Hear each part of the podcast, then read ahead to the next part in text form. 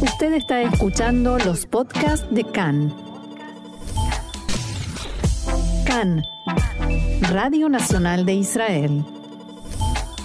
Hoy miércoles 22 de junio, 23 del mes de Sivan, estos son nuestros titulares. La Knesset aprobó 11 proyectos de ley de autodisolución en lectura preliminar. La coalición busca elevar al Pleno la ley del acusado, que impediría a Netanyahu, acusado de corrupción, ser primer ministro. La justicia israelí determina 120 millones de shekels en indemnizaciones de los palestinos a familiares de víctimas del terrorismo.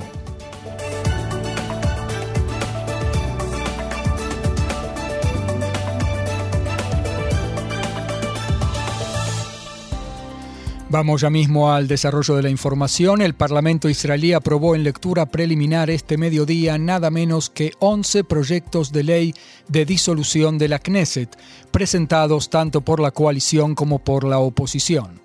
El diputado Yariv Levin del Likud pronunció en la apertura de su alocución en el Pleno una plegaria de agradecimiento a Dios por haber llegado a este momento. Agregó, abro comillas, hace un año juró en la Knesset el peor gobierno de la historia de Israel, un gobierno formado sobre la base del odio ciego y una estafa sin precedentes a los votantes.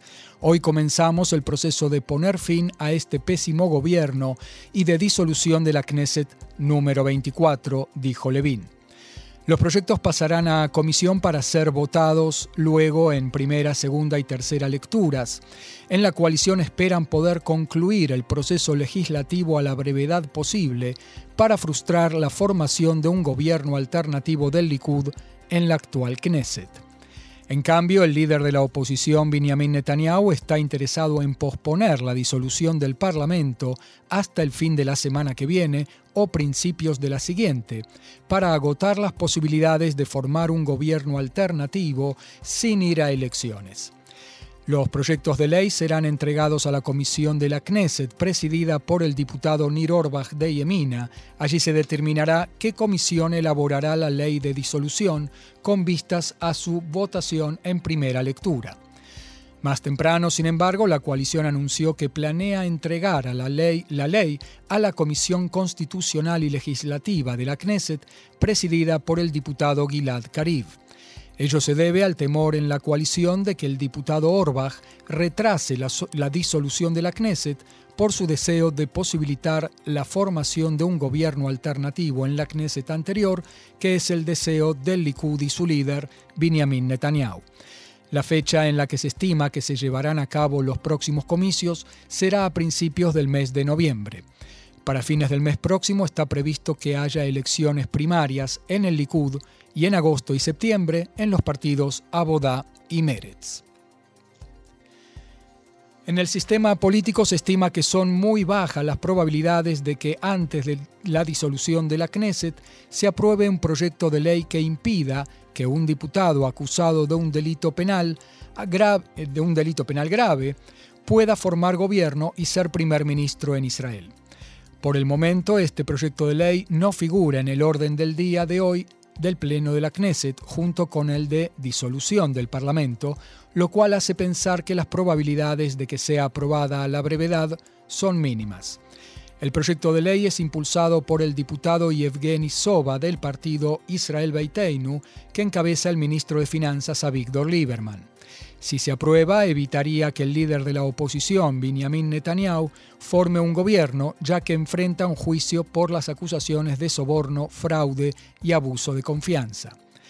Lieberman y el ministro de Viviendas de Belkin dijeron por separado que intentarían adjuntar el proyecto de ley a la próxima votación sobre disolución de la Knesset. Los portavoces de Soba y Lieberman dijeron que están trabajando para llevar el proyecto de ley a votación lo antes posible, pero no están seguros de lograrlo. Desde el partido RAM comunicaron a la coalición que no están de acuerdo con la aprobación de la ley en este momento, ya que no se pueden cambiar las reglas de juego durante el juego. Khan pudo saber que en RAM no están interesados en quemar todos los puentes con el partido Likud, o sea, destruir toda posibilidad de integrar la próxima coalición de gobierno si quien la forma es Benjamin Netanyahu. El titular de la Knesset, Miki Levy, en tanto, rechazó la solicitud de impulsar el proyecto de ley del acusado en un proceso acelerado para su aprobación antes de las elecciones, a pesar del apoyo de su propio partido, Yeshatid. En diálogos mantenidos ayer por Levy con altos líderes de la coalición, el titular de la Knesset les explicó que una ley que impida a un acusado de delitos formar gobierno es una ley básica esencial para la cual se requiere un debate profundo y profesional. Abro comillas, un procedimiento relámpago para su sanción atentaría contra la dignidad de la Knesset. Levy apoya de principio la ley del acusado, denominada informalmente la ley Netanyahu, pero como está dicho, se opone a un proceso rápido para su sanción. Esto significa que el proyecto de ley deberá presentarse por separado en una fecha posterior, aunque con la Knesset a punto de disolverse, es probable que quede poco tiempo para completar el proceso. El Canal 11 de Candio a conocer anoche una encuesta de intención de voto que indica que si las elecciones fueran hoy, el jefe de la oposición, Benjamin Netanyahu, no tendría la mayoría necesaria en el Parlamento para formar gobierno y el partido de izquierda Meretz no pasaría el umbral electoral. De acuerdo con esta encuesta, el Likud obtendría 36 escaños y Eshatid, que encabeza Yair Lapid, 21. Cajol Labán, a cargo de Benny Gantz, 9. También Atzionuta Datit de Bezalel Smotrich y el partido ultraortodoxo Shas obtendrían nueve escaños cada uno si las elecciones se realizaran hoy. Y Aduta Torah, el partido ultraortodoxo Ashkenazi, siete lugares en la Knesset. La lista árabe unificada y el partido Abodá ganarían seis escaños cada uno. Yemina, del primer ministro Naftali Bennett, cinco, al igual que Israel Beiteinu de Avigdor Lieberman. El partido Tikva Hadashah, que formó el ministro de Justicia Gidon Saar, obtendría cuatro escaños en la próxima Knesset, al igual que el partido árabe Ram, que encabeza Mansur Abbas y que formó parte de la coalición de gobierno que ahora llega a su fin.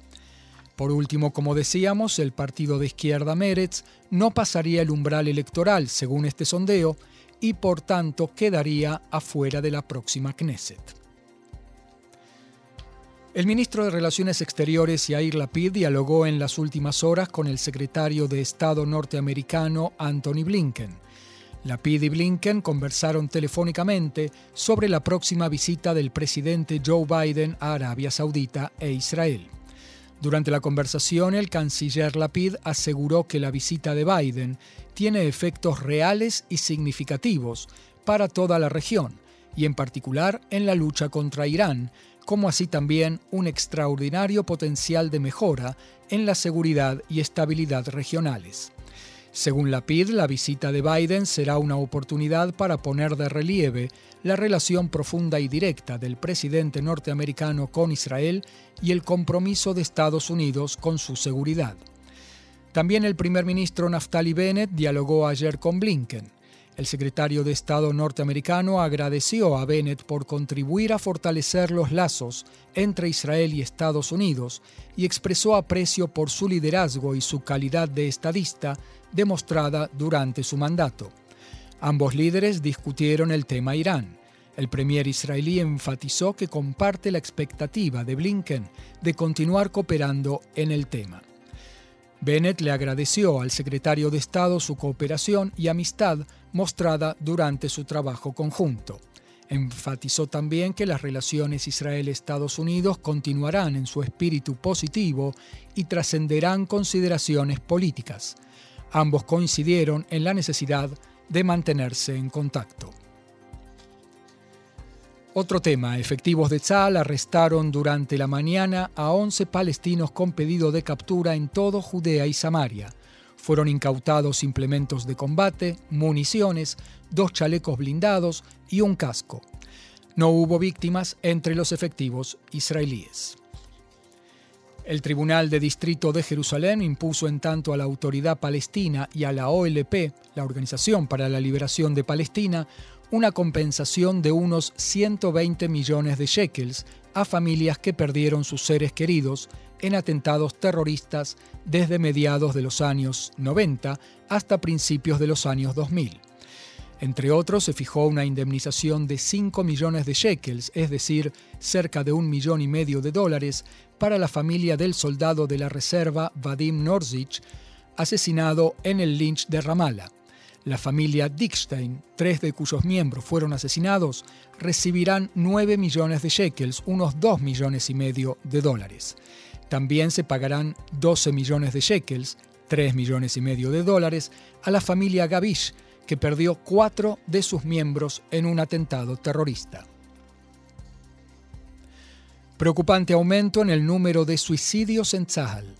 En la primera mitad del año, 11 soldados y soldadas pusieron fin a sus vidas, que es el número de suicidios durante todo el año pasado.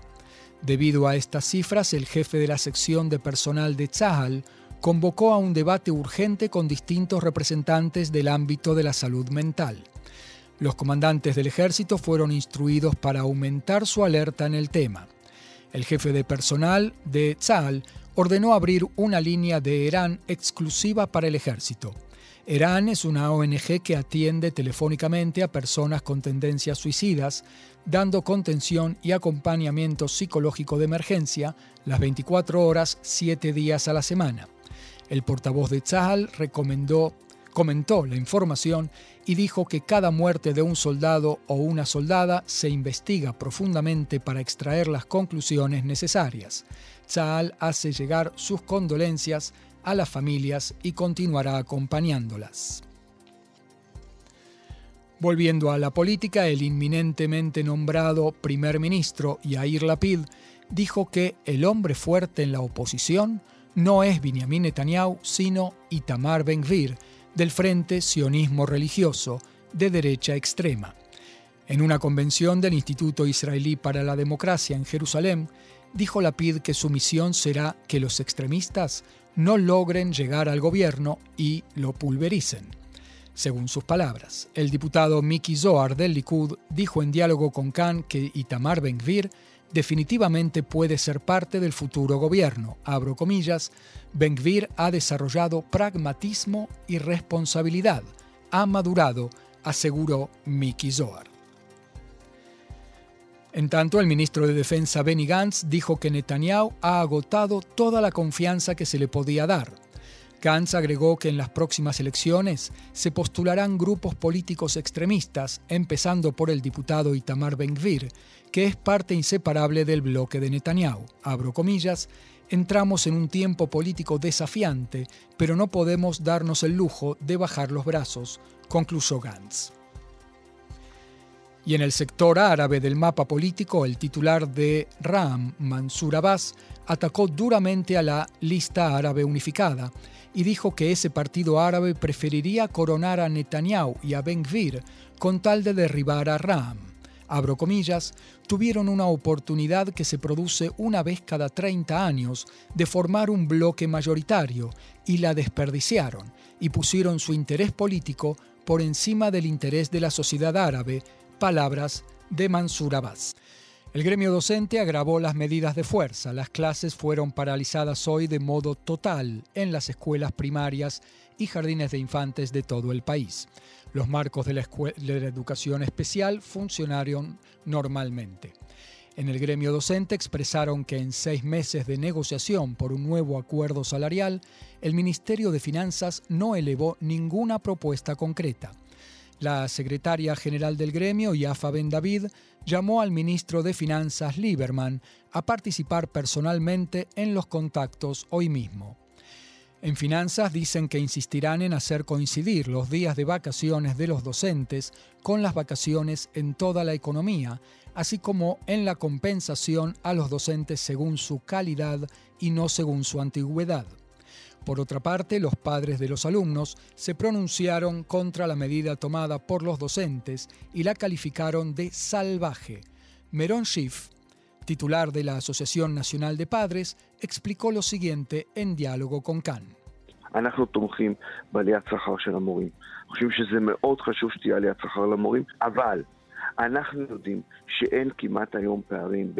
Nosotros apoyamos el aumento salarial para los docentes. Pensamos que es muy importante que se produzca ese aumento.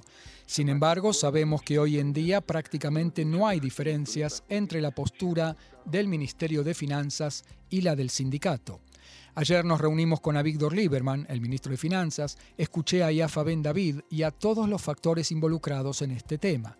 Sabemos que la brecha no es muy grande y en el Ministerio de Finanzas nos dijeron que están dispuestos a iniciar negociaciones intensivas la semana que viene. Sin embargo, Yafa Ben David asegura que los funcionarios del Ministerio de Finanzas se presentan a las reuniones sin datos ni propuestas concretas y solo quieren que los docentes acepten básicamente lo que ellos proponen y después discutan los detalles, como por ejemplo en el tema de las vacaciones.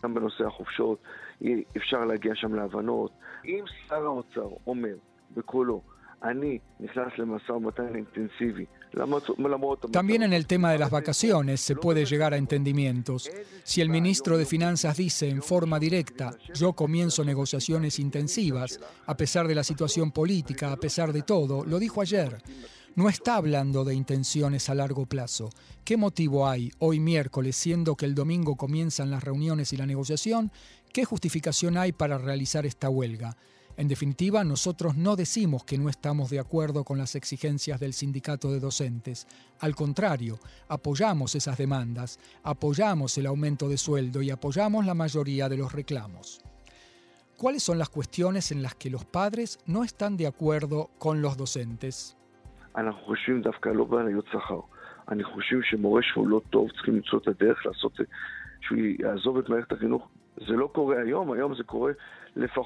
Nosotros pensamos no precisamente en problemas de salario, sino más bien pensamos que un docente no es que no es bueno, hay que encontrar la manera de que deje el sistema educativo lo más rápido posible.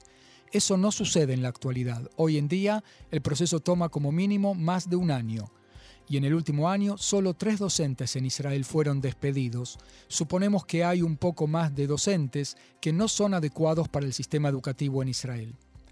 Al mismo tiempo, el representante de los padres de alumnos del sistema educativo en Israel insistió en que la huelga en este momento y a punto de comenzar las negociaciones es innecesaria e improductiva y solo perjudica a padres y alumnos.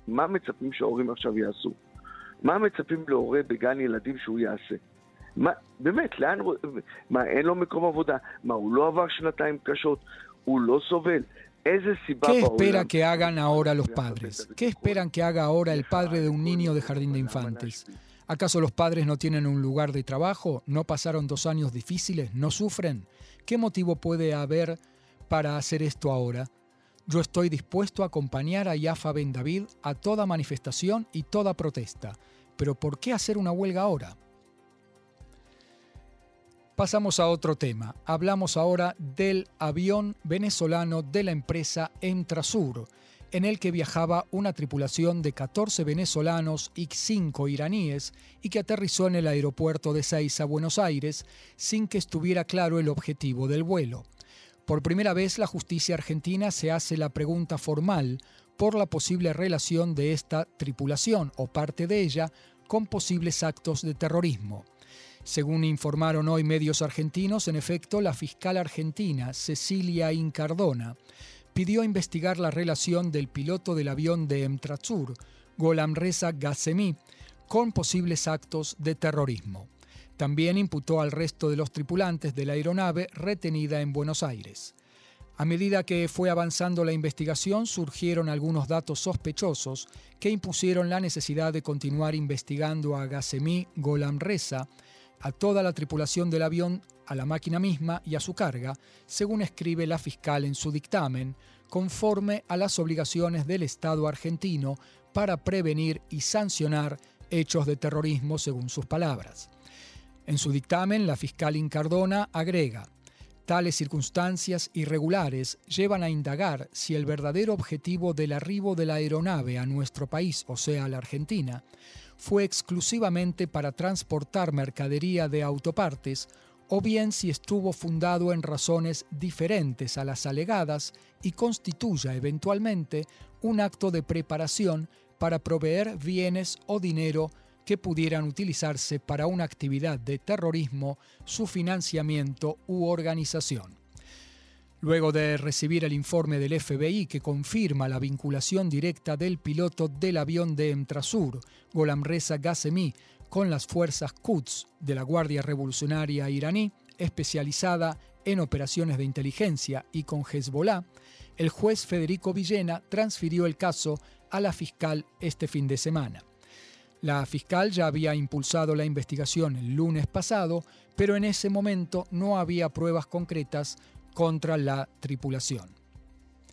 Y si hablamos de Irán, el comandante en jefe de la Guardia Revolucionaria Islámica de Irán, Hossein Salami, se refirió anoche al anuncio del gobierno israelí sobre la disolución del Parlamento y la convocatoria a nuevas elecciones y dijo que el país, entre comillas, está atravesando un colapso político.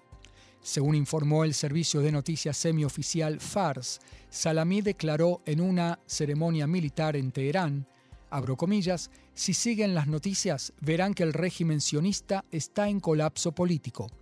Los enemigos de Irán son impotentes, incapaces y sin esperanza en la consecución de sus objetivos, agregó. En este contexto, el jefe de la Guardia Revolucionaria iraní aseguró que Estados Unidos se está retirando de Medio Oriente y busca un escape digno del mundo islámico. Salami agregó que Irán se está volviendo más fuerte y advirtió, en un futuro cercano estaremos entre las potencias mundiales. Al menos 950 personas murieron y más de 650 resultaron heridas por un terremoto registrado anoche en las provincias de Paktika y Khost, en el este de Afganistán. El terremoto alcanzó los 5,9 grados y los equipos de rescate continúan los intentos por localizar a posibles sobrevivientes atrapados en los escombros. Según informaron fuentes oficiales a la agencia de noticias estatal afgana Bakhtar, se prevé que el número de muertos aumente. El seísmo eh, se registró la noche del martes a unos 46 kilómetros de la ciudad de Khost, cerca de la frontera entre Pakistán y Afganistán, según el Servicio Geológico de Estados Unidos, que informó también de una réplica de 4,5 grados. Imágenes compartidas en las redes sociales muestran numerosas casas destruidas y el gobierno de los talibán comenzó ya las labores de rescate con el envío de asistencia, helicópteros y suministros médicos. Un vuelo de la aerolínea privada siria Cham Wings aterrizó en la tarde de ayer en, en un aeropuerto utilizado por el ejército ruso en la provincia costera de Latakia en el oeste de Siria. La agencia estatal de noticias siria SANA informó que el vuelo procedente de la ciudad de Sharjah en los Emiratos Árabes Unidos fue el primero en aterrizar en la base aérea desde que el aeropuerto de Damasco resultó dañado por un supuesto ataque aéreo israelí a principios de este mes. También es el primer vuelo internacional sirio que aterriza en las instalaciones desde que Rusia se hiciera cargo de ellas después de, reunirse a la, después de unirse a la guerra en Siria en septiembre de 2015, ayudando al presidente sirio Bashar Assad a frenar la revolución en su país y a permanecer en el poder. El aeropuerto internacional Basel al-Assad, conocido por los rusos como la base de Hemeimim, sirve a la el, el puerto clave de Siria en el Mediterráneo. El ataque aéreo del 10 de junio atribuido a Israel causó daños significativos a la infraestructura del Aeropuerto Internacional de Damasco e inutilizó su pista principal. Todavía se está trabajando para reparar el daño y volverlo a poner en funcionamiento. Desde entonces, la mayoría de los vuelos fueron desviados al Aeropuerto Internacional de Alepo, la ciudad más grande de Siria y en otra época su principal centro comercial. El ministro jordano de Recursos Hídricos, Mohamed Nayar, declaró en una entrevista con el canal de televisión Al Mamlaka que Jordania continuará adquiriendo agua de Israel. El ministro hizo esta declaración en respuesta a la pregunta de si no cree que la compra de agua a Israel es una provocación a los sentimientos de los ciudadanos jordanos en vista de todo lo que hace a Israel, que se ha puesto a Jordania como objetivo de sus acciones. Según el ministro, la opción es que Jordania llegue a un estado de sequía y a una situación muy preocupante en cuanto a la cantidad de agua con que cuenta. Esto implicaría que los jordanos sufrirían constantes interrupciones del flujo en muchas zonas del reino si no compran agua a Israel. A continuación, el periodista señaló, Israel amenaza la seguridad nacional de Jordania, ya sea mediante sus acciones como a través de sus acciones en Jerusalén, y nosotros, los jordanos, depositamos nuestras llaves en sus manos. Al respecto, el ministro jordano de Recursos Hídricos respondió que, abro comillas, para ello Jordania debe excavar pozos y crear fuentes internas de agua para que la estrategia que, en este tema tan importante, se base únicamente en el agua bajo control jordano.